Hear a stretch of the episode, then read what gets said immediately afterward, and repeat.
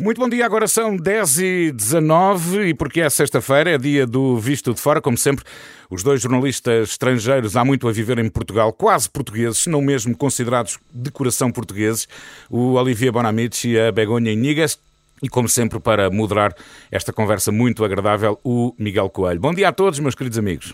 Muito bom dia.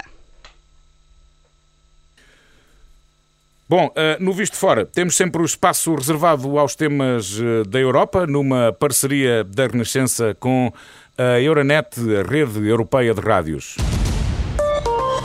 Euronet Plus. Esperamos então, eu, eu, hoje estou em estúdio, não estou como, como, habitualmente em minha casa, que o Miguel Coelho eh, participe desta conversa. Eu também não, não ouvi ainda o Olivier Bonamici. Não sei bom dia. Se... Ah, olá, bom dia, bom estavas dia. tão caladinho. Bom dia. Não, bom dia. estava, estava a ouvir. Tá, eu, eu desde o do, do, quando é que foi a última vez? Creio que foi no final do verão, a última vez que, que estive aqui presente no estúdio. Sim, e, tu mudaste fisicamente. E vocês mudaste... é que desapareceram entretanto. Pronto. Sim, mas... É verdade, não sabemos como, como é que estás. Se tens, imagino tu que mudaste, o cabelo, o cabelo estará mais comprido, não, não é? Não, pelo contrário, está curto. Está curto. Ah, ah sim. Tive a sorte de cortar o cabelo para aí dois dias antes dos, dos barbeiros fecharem.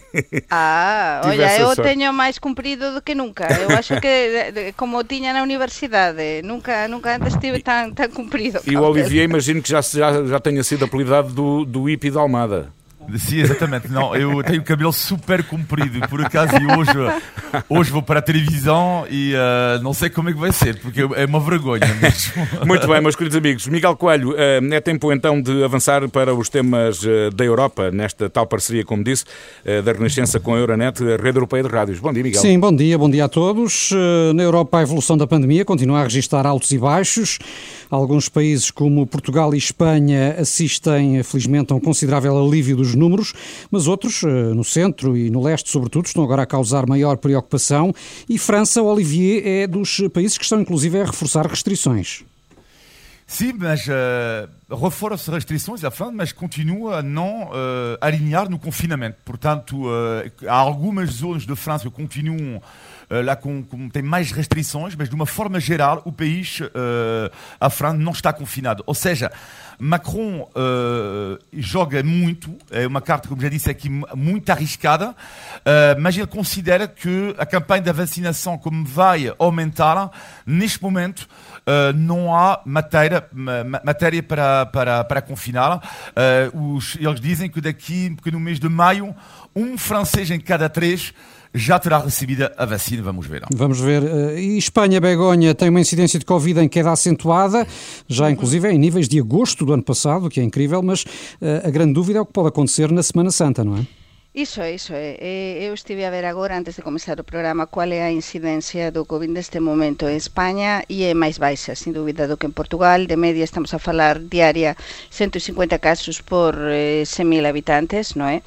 eh, portanto é máis baixa e como dixíase o nivel de, de agosto. Mas con todo eu quería transmitir eh, neste programa que en xeral as autoridades eh, sanitarias españolas eh, as do goberno central e as de, das autonomías non se están mesmo a, a confiar como tamén está a acontecer en Portugal e están mesmo, como dicía, se adiantabas, a prepararse a restrições para a Pascua. É dizer, se as está a anunciar, e é unha coisa que acho que os cidadãos españois agradecen, agradecemos moito, se as está a anunciar o que vai acontecer na Pascua. E entón, aínda que os números continúen a descer, como se espera, isto non vai evitar que non posamos, por exemplo, circular dunha comunidade autónoma a outra. Por exemplo, a comunidade autónoma da Galiza, fechada para os que veñen de fora.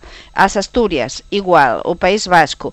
A única, a única comunidade que ten dito que non concorda con isto é Madrid, é a presidenta da Comunidade Autónoma de Madrid, Isabel Ayuso, que diz que non concorda, mas como todo o resto dos presidentes autonómicos das 17 comunidades autónomas concordan con isto, eh, todo, todo apunta a Miguela que finalmente na Pascua, no período de Pascua, se fexará as comunidades autónomas para protexer os cidadáns e para que a pandemia continuem Sim, evitar, evitar uma, uma nova vaga. E, e a verdade Sim. é que, tal como noutros aspectos, também no que toca à Covid, eh, a Europa eh, é a várias velocidades, porque no caso das vacinas há países que se estão inclusive a virar para outras paragens, China, Rússia, eh, Israel. Olivia, estará em risco a coesão europeia que tivemos no início sobre a estratégia conjunta de vacinação na União Europeia?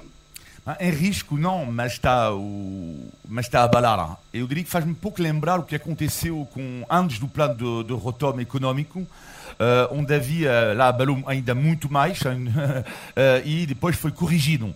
Eh, é, é evidente que neste momento a Europa, a nível da, da vacinação, perdeu, eh, e agora permitem uma comparação com o desporto, com o ténis, neste caso, eh, que é, o- perdeu o primeiro set uh, por, contra outros países, nomeadamente contra a Inglaterra. Uh, e, e ver uh, tantos países agora europeus que se viram para a China, para a Rússia, claro que custa um pouco, mas ao mesmo tempo, primeiro é legal, perfeitamente legal.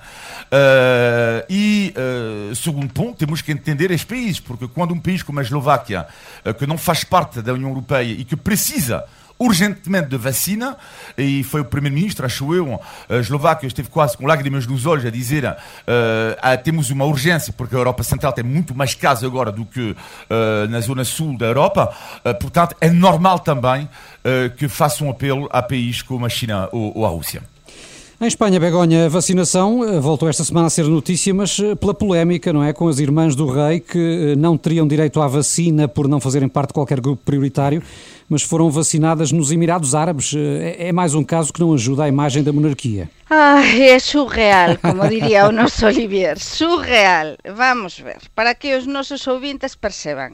As irmás do rei actual, non o rei pai, o, o rei emérito, non, o rei Filipe, o que está agora a reinar neste momento, a Helena e a Cristina, que é verdade que non forman parte neste momento da, da familia real propriamente, Mas non sim é? da família do rei. É Exactamente, é a distinção. familia do, do rei, non é? Porque xa se vetou isto cando comezou todo o escándalo do rei emérito, non é?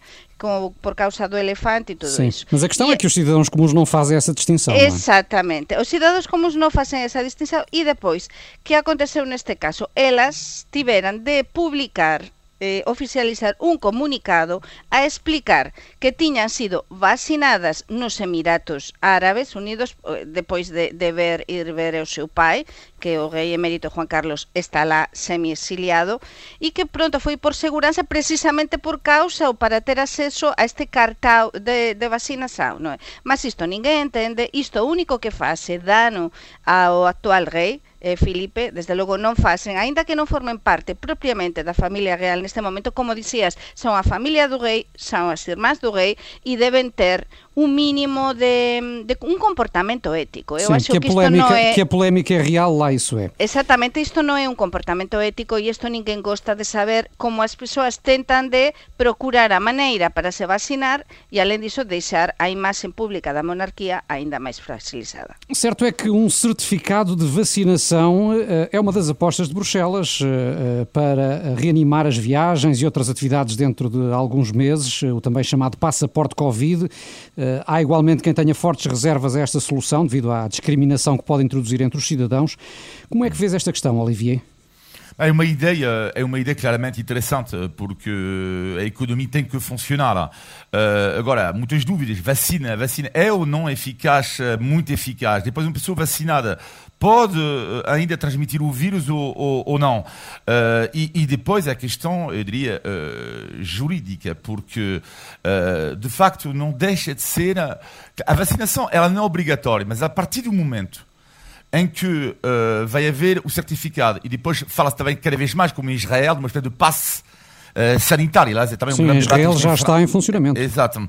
E, e, e, e sim, vão, vão, vão, vão, abrir até este fim de semana os, os restaurantes. Uh, agora, é evidente que tudo isto levanta algumas questões, que é a questão jurídica. Eu acho que hoje em dia estamos tão fartos na Europa que, e no mundo que quase a questão das liberdades, que era o grande, grande tema antigamente, a questão ética, e quase não há debate acerca uhum. disso neste momento. Porque não é existem a... as liberdades, a questão é essa. Sim, mas a questão é mais a questão, de, neste momento, uh, uh, jurídica, porque depois quem vai controlar isto? Uh, porque no caso do passe sanitário, vai ser uma grande dor de cabeça, que tu vais nos restaurantes, também, mas quem vai controlar o teu passe sanitário? Uh, são os próprios donos dos restaurantes que vão ter que utilizar a ti. Portanto, isto levanta uh, uma série de questões, apesar de eu achar que isto vai ser claramente o futuro a curto prazo. Espanha é, é Begonha, um dos países uhum. entusiastas destes certificados de vacinação. Tu, pessoalmente, o que é que pensas?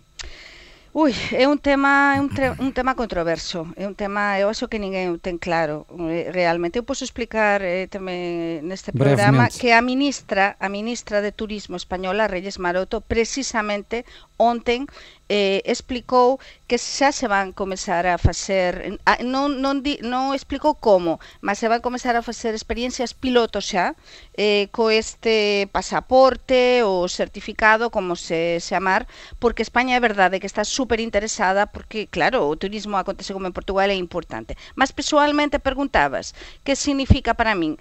Pois eh, eu estou, estou a dubidar realmente, o dixía a semana pasada, estou a dubidar sobre este tema porque acho que tras, eh, o como explicaba Olivier, aínda non sabemos, isto é moito importante, se unha persoa, unha persoa depois de ser vacinada eh, pode aínda contaxar Eh? E entón, isto é fundamental porque, eh, sí, tú levas o pasaporte e como levas o pasaporte? Porque esa é outra coisa o levas nunha app, o levas no telemóvel levas un certificado, depois cada país entón, Europa terá un de unificar criterios mas cando saímos de Europa como que se faz noutros continentes porque non é só Europa eh? Eh, como que imaginen que nos uniformicemos eh, o tal certificado a través dunha app ou presencialmente. Mas depois, se queremos ir aos Estados Unidos ou queremos ir a China, como é que se faz? E, e como explicaba Olivier, eh, como facemos non só para viaxar de avião, eh, nas pequenas coisas, non é? nun restaurante, nun hotel, eh, estas pequenas coisas, non sei, realmente para mim eh, Sim, neste e como é que fazem as pessoas que não foram vacinadas e que também, não têm culpa de não ter sido. é muito injusto também, porque isso vai ter, ter a ver com os grupos prioritários, com as políticas de cada país, porque cada país estão diferentes, então uma pessoa que não foi, eh, o que se está a explicar, pelo menos em Espanha, é que as pessoas que não foram, imaginemos, não é neste verão, alguén que quera viaxar a algún país eh, de Europa, non é? que non foi vacinado, eh, pois leva a tal PCR e xa está. Mas non sabemos o que vai acontecer até o verão. Sim. Outra proposta de Bruxelas que foi anunciada nos últimos dias é a de manter congelada a chamada disciplina orçamental. Eh, as regras do déficit, da dívida, etc., devem manter-se suspensas até a final do próximo ano. Eh, falta a decisão do chefe de Estado e do Governo, mas tudo indica, eh, Olivier, que de facto não há alternativa a este balão de oxigênio, dadas as consequências económicas da pandemia. Sim, era uma decisão esperada, perfeitamente esperada. Agora, cuidado com o depois, porque temos a tendência, infelizmente, para nos esquecer de um problema grave, que é a questão da dívida pública, eh, porque são, somos nós, e as futuras gerações que vão pagar este preço altíssimo. Uh, e por acaso, há, eu acho que houve uma decisão esta semana paralela que foi tomada por um país que mostra o que eu acho que poderá acontecer após uh, o, o pós-pandemia, ou pelo menos quando as coisas vão acalmar um pouco, que é a decisão da Inglaterra que aumentou, já, já anunciou que a partir de 2023 vai aumentar uh, os impostos, neste caso o imposto sobre as sociedades, e portanto, uh, que é de uma certa lógica, porque o déficit público é enorme, o Estado inglês está a ser super generoso também neste momento para ajudar as pessoas, mas a partir de uma certa altura o dinheiro tem que entrar. Sim, e são os custos do Brexit também. O dinheiro não pode apenas sair, o dinheiro também tem que entrar. Neste caso, Begonha, pode dizer-se que para muitas economias europeias uh, asfixiadas pela pandemia, Bruxelas é um autêntico ventilador. Non sei por que, que dis? Non sei por que países, de que países estás a falar? Dos nosos, estarás, dos nosos. estarás a falar de dos países ibéricos, por exemplo? por exemplo. eh? Mas é verdade, funciona. E sabemos, non é? E estamos a ver agora coa tal bazuca, non é? Que non se fala, cualquier persoa se sabe o que é a tal bazuca europea, non é? Mas, mas é verdade que para países, eh, os países do sul de Europa, sempre foi así desde que nos, nos aderimos á Unión Europea, non? Mas tanto España, Portugal, eh, tamén a Italia, tamén a Grecia. Para, para nós, os países do sul, é fundamental todo isto. Eh, Bruselas parece que é o pai natal, mas non é así e como dicía o, o Olivier, é un ventilador, axuda, neste momento de pandemia estamos asfixiados e axuda, mas é moito importante que os diñeiros tamén depois se, se, se, se saiban utilizar, se saiba en que se mm, diferencia todo e en que área se utiliza e depois nos temos de facer, como dixía Olivier, o noso traballo, eh? que aquí non é só receber, ver, tamén nos temos de tentar impulsionar eh, a economía eh, neste momento tan difícil. Non sei como, mas, mas temos de tentar facer. Muito bem, são agora, ou melhor, faltam 27 minutos para as 11 da manhã. Aproveito para recordar que o Visto Fora é uma parceria da Renascença com a Euronet, Rede Europeia de Rádios. Euronet Plus. Milano. Zagreb. Bruxelas. Sofia. Riga. Euronet Plus, a rede europeia de rádios para compreender melhor a Europa. E por cá fez uma semana, eh, fez esta semana um ano o anúncio dos primeiros casos de Covid-19 em Portugal. Felizmente eh, a terceira vaga parece ter sido ultrapassada. Portugal é agora um dos países europeus com menos contágios diários. O governo prometeu, eh, entretanto, para dia 11 o anúncio do plano de desconfinamento. Acreditam, e começo por ti, Olivier, que possa haver algum alívio antes da Páscoa, nomeadamente com a reabertura das escolas dos mais novos ou ainda não? Sim, sempre acreditei e eu acho que vai acontecer. Uh, portanto, a questão agora é ver qual vai ser o plano. Eu acho que o governo vai anunciar um plano de desconfinamento uh, no dia 11 de março. Uh, agora, e, e, toda a gente sabe que eles vão tirar a ilação que aconteceu antigamente. Isto é, é, óbvio. Então seria o erro monumental. Portanto, eu acho que isto nem, nem está em causa. a questão aqui é ver, pelos vistos, não é? As últimas informações apontam para um misto de desconfinamento nacional e também local, como, aliás, sugeriu sugeriu uh, Rui Rio, uh, e, uh, e, e, sobretudo, sem data prevista. o que me parece, na minha opinião, uma boa, uma boa medida, ou seja, provar, tomar algumas medidas iniciais e ver como é que as coisas estão a correr, porque uma coisa está certa, não há um país que abre um pouco e os casos não aumentam. Isto não existe. Portanto, os casos vão aumentar. Agora, resta saber a dimensão disto. Uhum, é verdade. Sendo que em Espanha, por exemplo, Portanto, eu suspeito é o contrário, Begonha. Com é, com cautela. Sim, eh, citava a Espanha porque já abriu, ou tem vindo a abrir nestes uhum. últimos dias eh, e os casos ainda se mantêm em queda. Sim, sim, mas, mas está a abrir eh, vamos continuar tamén como explicaba Olivier, está a abrir tamén localmente eh, e a, a abrir localmente, sí, localmente e continúa moito fechada tamén perimetralmente que nos chamamos e as comunidades autónomas, non é? Acabo de explicar como para a Pascua, no caso español, vanse fechar as comunidades autónomas. Eu penso que Este plano estamos a falar do que pode ser, aínda non sabemos, mas sí que o goberno realmente faría ben si se faz estes fechos eh, a nivel tamén local, non é? E se ten mm, bastante cuidado.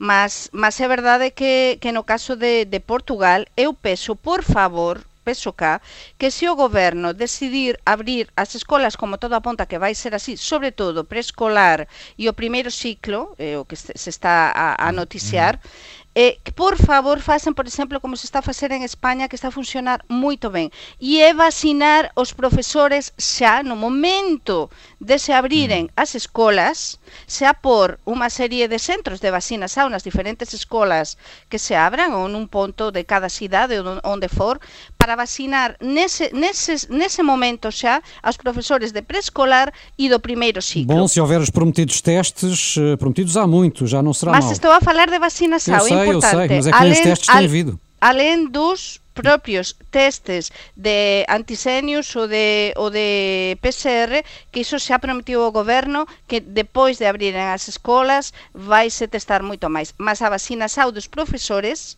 neste momento é importantíssima. Bom, e ainda sobre a pandemia, tivemos esta semana a Diretora-Geral da Saúde a admitir uh, cansaço uh, e que por diversas vezes pensou demitir-se. Uh, é uma afirmação que, que se compreende, Olivier, ou que causa também preocupação? Um, os dois, meu almirante Miguel, os dois, os dois. Uh, digo isto, meu almirante Miguel, porque eu anoto uh, nesta senhora, uh, claro que eu entendo perfeitamente a dificuldade deste trabalho. Quem não é, entende, não é? É uma loucura. o que eu anoto também nesta senhora é que, Graça Freitas, é que um, há um certo cansaço e alguma fragilidade. O que, nesta altura do campeonato, não é muito, não é um grandíssimo sinal. E digo, falei há pouco do Almirante, porque no caso de Henrique Gouveia Melo, o dono, não é o dono, como coordenador. o coordenador da, da, da vacinação eu anoto o contrário. Uh, e eu acho que neste momento, na fase em que estamos a atravessar, é preciso pessoas uh, que sejam, pelo menos publicamente, que não mostram tantas fragilidades. Agora, que as fragilidades pessoais que ela tenha, eu entendo isto perfeitamente. Agora, o público, se calhar, precisa uh, de uma outra imagem neste momento. E seria necessário, Begonha, eu... vir a público a admitir que pensou sair por diversas vezes? Sí, mas eu, por exemplo, estive, estive a ver eh, as dúas entrevistas, a entrevista da Marta Temido, non é? E a entrevista da Grasa Freitas, a directora xeral de saúde, e realmente noto e a, a analizar e avaliar diferenzas eh, clarísimas. Eh, veixo, por exemplo, na, na Grasa Freitas moita máis humanidade, moita máis sinceridade nas súas palabras, mm, para un político non sei se é bon ou non é bon, mas transmite desde meu punto de vista máis autenticidade, sin dúbida, ela está máis frasilizada, moito máis frasilizada, mas aquí non se trata, eu penso que ela non é frágil, Era o que é unha persoa, mm, dame a impresao, e non a coñezo, mas bastante humana, unha persoa que sufriu moito de perto, porque ela até resultou infectada, non é, pelo COVID, E, e unha persoa que, que é verdade que acho que foi totalmente sincera cando ela diz que en algún momento pensouse dimitir. É lógico, temos pasado por momentos dificilísimos, ela estaba todos os días na televisão, nas conferencias de imprensa, então iso fragiliza a cualquier unha persoa. Mas ao mesmo tempo, a veces unha persoa eh, unha persoa que transmite como como expliquei cá, autenticidade e para mim isso é muito importante. Sim, só, só para acrescentar que o que é curioso é que uh, no caso da França é um pouco diferente, no caso da Espanha é muito engraçado porque é um pouco é engraçado entre aspas, não é? Mas Porquê, é, é, Olivier? Porquê? Deixa-me só terminar. é que é, é, muito engraçado porque pessoas como Graça Freitas em Portugal ou Fernando Simone em Espanha eram desconhecidos uh, pelo grande público uh, há antes do, do Covid, e sabemos que por causa da comunicação que é feita em Espanha, muito através deste homem, deste senhora, e em Portugal através de, de, de, de Graça Freitas, eles tornaram o foco das atenções no melhor e, e no pior. É verdade, e depois que aquí xa se viu que están en gota de colisao tanto a ministra Marta Temido como a directora xeral de saúde Grasa Freitas. De feito, Grasa Freitas agora quase non aparece públicamente, non é? E, e pronto, algo aconteceu lá dentro, é normal, moitas horas de tensao e, e moito difícil. Acho que niñún de nós gostaríamos de estar na situación destas persoas, niñún de nós. Bom, está, entretanto, a terminar o primeiro mandato de Marcelo Rebelo de Sousa. Uh, na próxima semana vai iniciar o segundo foram uh, cinco anos, como sabemos, e, e, por muitas razões especialmente intensos. Que balanço é que fazem, uh, Olivier? O balanço, eu acho que o balanço, uh, pelo menos os portugueses, uh, avaliaram uh, o balanço de Marcelo Rebelo de Sousa. Eu acho que é um balanço, de uma forma geral, positiva. eu diria que ele irrita cada vez mais a sua própria família política, as pessoas claramente que estão à direita, uh, de, dentro da sua própria família política, eu acho que é, que é um certo desgosto, porque por causa desta, uh, desta coabitação uh, com, com António Costa. Agora, eu vou dizer que no fim, agora estou a falar para unir esse segundo mandato, estou a ver um homem cada vez mais cansado, cansado no sentido, não é cansado, portanto, é um, ele tem uma grande forma física, pelo vistos, e intelectual, mas estou a ver um homem muito abalado uh, pelo que acontece com a, a, pandemia. Eu diria que António Costa também, mas Marcelo ainda mais.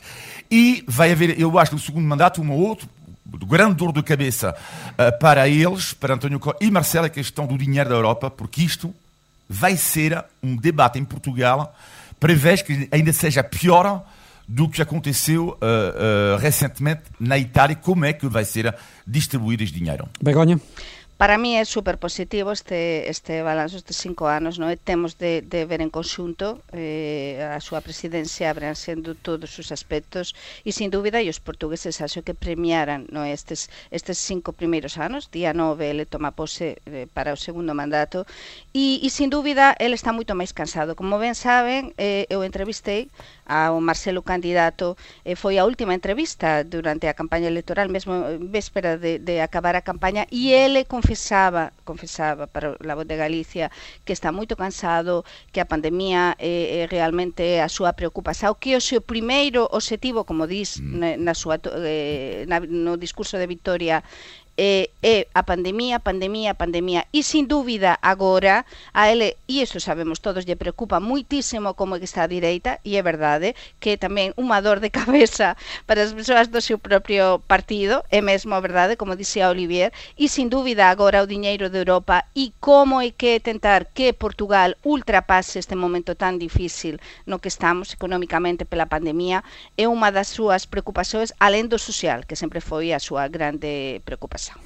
E já que falámos de dinheiros, eh, gostava ainda de ouvi-lo sobre outra notícia desta semana que teve a ver com as preocupações do Presidente do Conselho Económico e Social sobre as raspadinhas. Eh, Francisco Assis quer promover um estudo sobre o impacto social do vício da raspadinha em, eh, em Portugal, na esperança de que o Governo volte atrás na intenção de lançar uma nova lotaria instantânea. Olivia, parece que a raspadinha é uma situação preocupante em Portugal mais do que noutros países, como por exemplo França?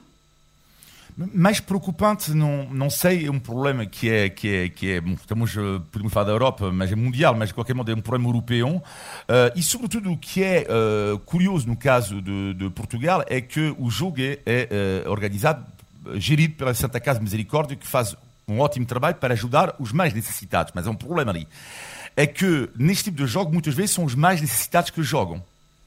Ou seja, na minha opinião, devia haver uma reflexão aqui que é se é para tirar o dinheiro, entre aspas, dos mais necessitados para depois o redistribuir para os mais necessitados, há alguma questão ali em causa. Bom, mas isto é um primeiro ponto, sempre foi a minha opinião sobre, sobre, sobre isto.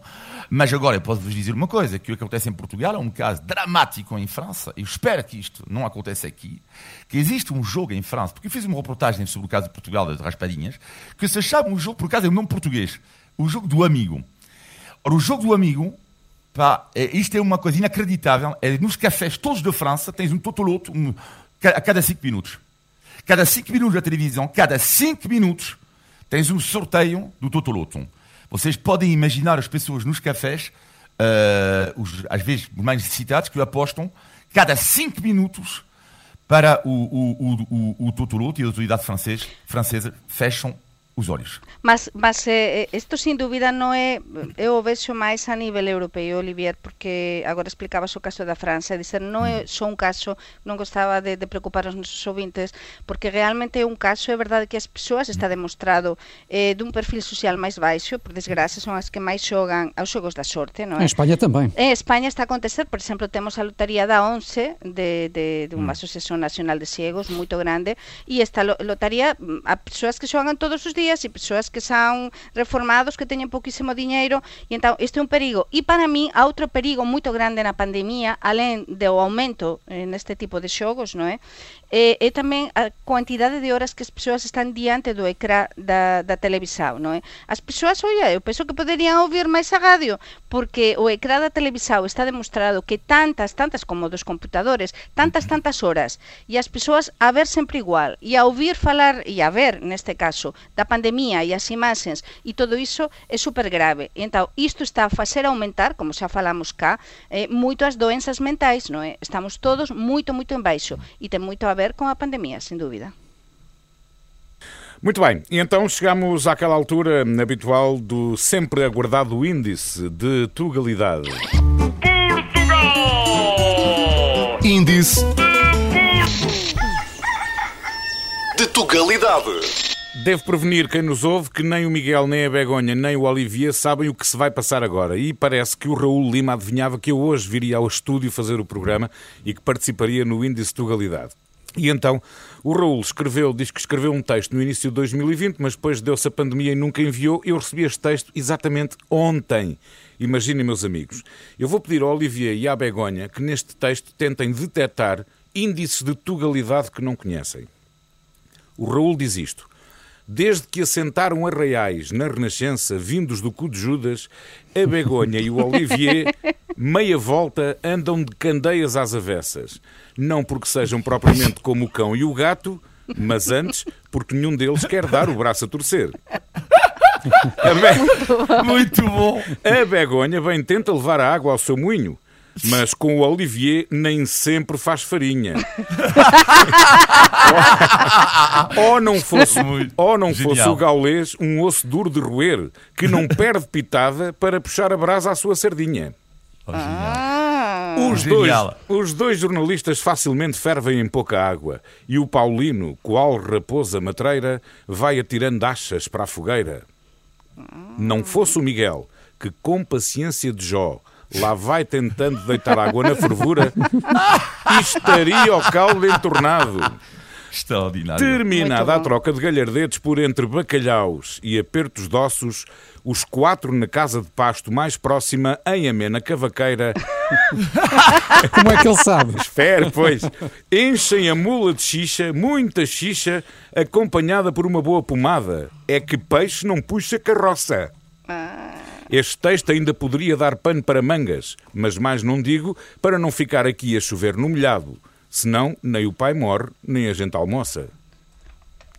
Bom, isto é, um- isto é um ano de Uma salva não é? de palmas. Oh, obrigada, é obrigada, obrigada, obrigada, obrigada, Raul, obrigada. um grande momento, sim senhor. Escusados a dizer É que a Olivia e a. Begonha não perceberam metade. Mas per- Não, percebemos, não, mas- percebemos. Mas foi em português? Mas olha, o que máis saudades teño é precisamente o que explicaba de comer a xixa e todo iso. Depois, eh, poder ir a unha casa de pastos. Há quanto tempo que non vamos a unha tasca? Mas é quanto mesmo, tempo é- é verdade. que non nos xuntamos? Se bem eh? que a minha casa nos últimos tempos tem sido uma verdadeira tasca. Paulinho, podias nos enviar depois para nós estudarmos? Sim, viu, sim, eu gostava, gostava muito e agradeço a este ouvinte. Quantas expressões é que há? Mais de 20. Mais de 20. No sim, sim, há mais. Não, ele estragou-nos os planos para o resto do ano. Vamos ter de inventar novas expressões. Meus amigos, está feito então este índice de tugalidade com um agradecimento muito especial ao Raul Lima, que muito oportunamente enviou então este Muito texto, quase que adivinhando que eu hoje faria o programa Sim, a partir do um abraço ao. Raul. Um abraço, Um Raul, abraço, muito obrigado. Obrigada. Índice de Tugalidade. Eu gosto muito de estar aqui, mas falta uma vista do teste, só vos digo. Ora bem, agora está na altura do positivo e negativo da semana. Begonha, começo por ti e pelo negativo, claro. Pois xa que estamos con a campaña de Caritas, eh, que eu tamén falei na, na COPE sobre a campaña de, de Caritas portuguesa online, e sabemos que a pobreza, por desgraza, está a aumentar muitísimo. Eu precisamente onten á tarde estive a facer un reportaxe, unha reportaxe presencialmente en varias asociaxoes que, que axudan os máis necesitados e houve varios dados que me puxaran por dentro e que, que eu fiquei realmente, fiquei moito xocada Primeiro, xa non temos só as persoas, por exemplo, do sector audiovisual, do noso sector ou do sector eh, artístico a pedir axuda porque fixeu todo. Non, non, os dados que me deran Estamos a falar xa de persoas que están a pedir axuda ás organizaxoes de solidariedade, por exemplo, cabeleireiros, persoas da manicure, mecánicos,